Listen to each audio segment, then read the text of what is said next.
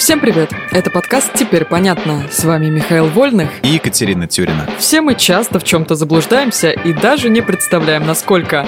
Поэтому здесь мы боремся с мифами и стереотипами.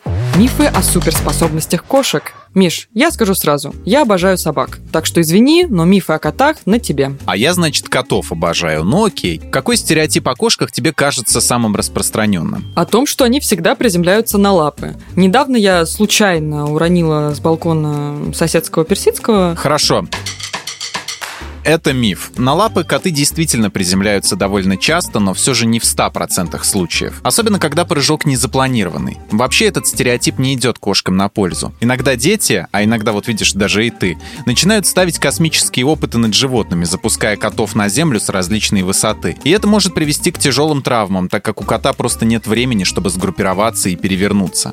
Короче, не надо так. Бедные животные. А еще недавно этот же соседский кот снова вывалился из окна но не получил ни единой царапины и сам пришел к двери квартиры.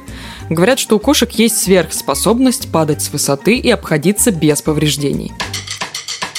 Это миф. С людьми, кстати, такое тоже иногда случается, но про них почему-то таких легенд не слагают. После падения животное может быть шокировано и передвигаться, несмотря на повреждения. Даже если травм не видно, это не значит, что их нет. Кота в любом случае нужно показать врачу. После падения у него могут быть переломы костей, растяжение связок, ушиб грудной клетки, респираторные проблемы и травмы внутренних органов. Эти повреждения получили общее название «высотный синдром». Mm-hmm, ясно. Кстати, а кошки действительно могут видеть в кромешной кромешной темноте. Ну, если речь про полнейшую темноту, то это миф.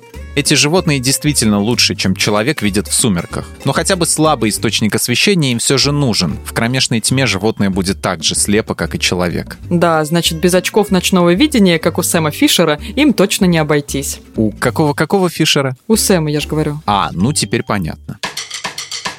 В этом выпуске мы использовали материал Натальи Копыловой и благодарим автора за классное разоблачение популярных мифов.